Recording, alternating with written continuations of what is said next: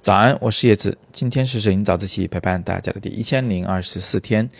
今天我想来跟大家再次聊一下有关于畸变和透视的问题。那在过去的早自习里面呢，其实我们做过多次的正视听的事情。啊，一方面呢，有的概念是容易让人有误解的，我们把它的这个正确的含义给说一说；另一方面呢，摄影里的某些概念，它既可以用这个词来说，也可以用那个词来说。那咱们一起来约定一下，到底用哪个词来判断一下，到底用哪个词会更准确一些。这样的话，今后我们在一起聊摄影的时候呢，就不容易有一些误解。那么今天要跟大家讨论的就是这种情况，是立体透视效果以及线性畸变这两个词语。那么首先我们来看看畸变这个东西啊，因为它相对比较好理解。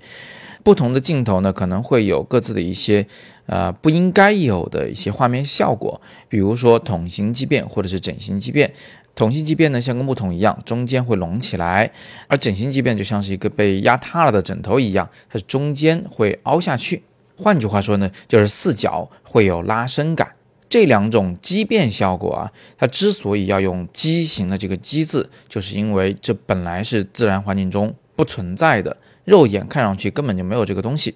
那显然，不管是对于镜头的工程师而言，还是对于我们摄影爱好者而言，我们都希望能尽量的去消灭它。比如说，你可能会听说过某一支极其昂贵的徕卡镜头，它的畸变是非常轻微的。你看，这就是在不计成本的消除畸变。那对于普通人而言，我们可以用 Lightroom 或者是 Photoshop 里边的这个镜头矫正的功能，来在后期处理中消灭畸变。当然，这个后期矫正是以牺牲画质为代价的。那最糟糕的一种情况呢，莫过于整形畸变和筒形畸变同时出现的情况，也就是说，中间有隆起现象，四角呢还有被拉伸的现象。这个画面的观感啊，就确实是有点奇怪的。那在网上阅读文章的时候啊，有的时候你会见到有的资料里会在这两种畸变之后再单独列出来一种畸变，叫做线性畸变。它所谓的线性畸变呢，就是近处东西会比较大，远处的东西会比较小，它有一个由近及远的由大变小的过程。那么在这里我就想特别的嘱咐大家，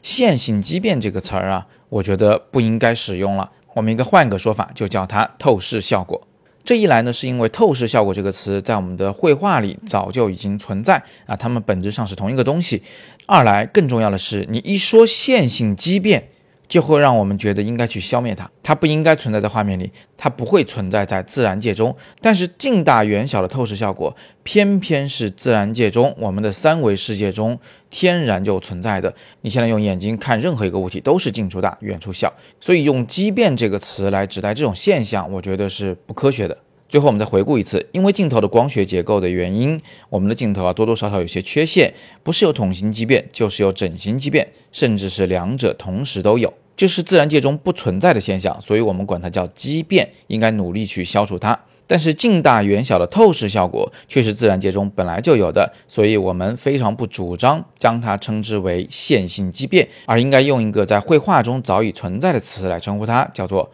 透视效果。